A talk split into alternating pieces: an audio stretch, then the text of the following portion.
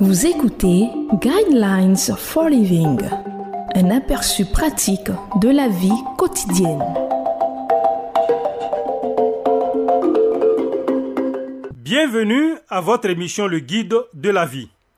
Au microphone, votre serviteur Koulibaly Josué et à la technique, Serge Guéhi. Le thème de l'enseignement de ce jour est Quand suivre son cœur conduit au désastre.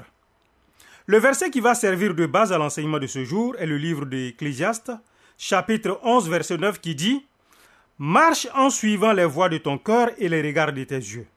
Cependant, sache que pour tout cela, Dieu t'appellera en jugement.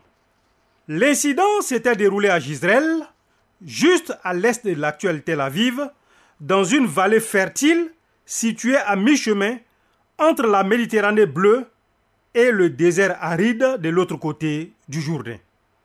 Un certain agriculteur avait hérité d'une vigne de son père, qu'il avait lui-même hérité de son père.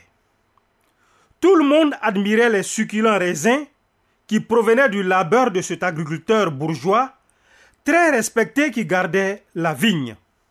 Naboth, le propriétaire, était également fier de sa vigne, et à juste titre les offres d'achat de la propriété étaient toujours immédiatement refusées, même celles venues de l'homme le plus riche et le plus puissant du pays. En fait, la belle vigne de Naboth était située tout près d'un terrain appartenant à Akab, le roi d'Israël, donc personne ne fut surpris lorsque ce dernier décida de présenter l'offre suivante à Naboth. Donne-moi ta vigne pour que j'en fasse un jardin potager car elle est tout près de ma maison. Je te donnerai à la place une vigne meilleure, ou si tu préfères, je te paierai sa valeur en argent. La plupart des gens auraient accepté l'échange, surtout quand il y a beaucoup d'argent à la clé, mais pas Naboth. Il n'en est pas question, avait-il dit, en expliquant que ce n'était pas juste une question d'argent. Cette terre faisait partie de son patrimoine familial depuis des siècles tout l'or de Samarie ne suffirait pas à l'acheter.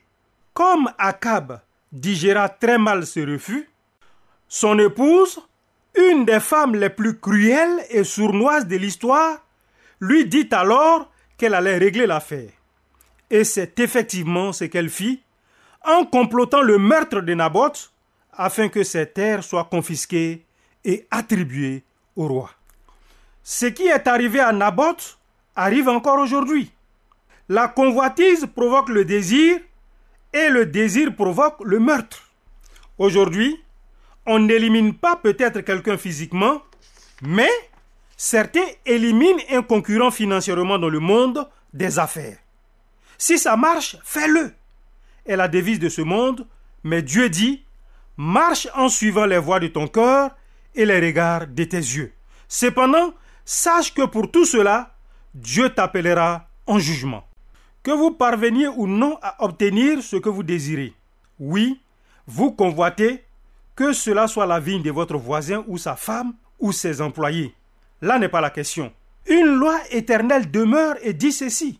Ne vous y trompez pas, on ne se moque pas de Dieu. Ce qu'un homme aura sémé, il le récoltera aussi. C'est la loi éternelle de la moisson qui vaut encore aujourd'hui. Je vous conseille de lire le livre de 1 roi, chapitre 21, versets 1 à 29.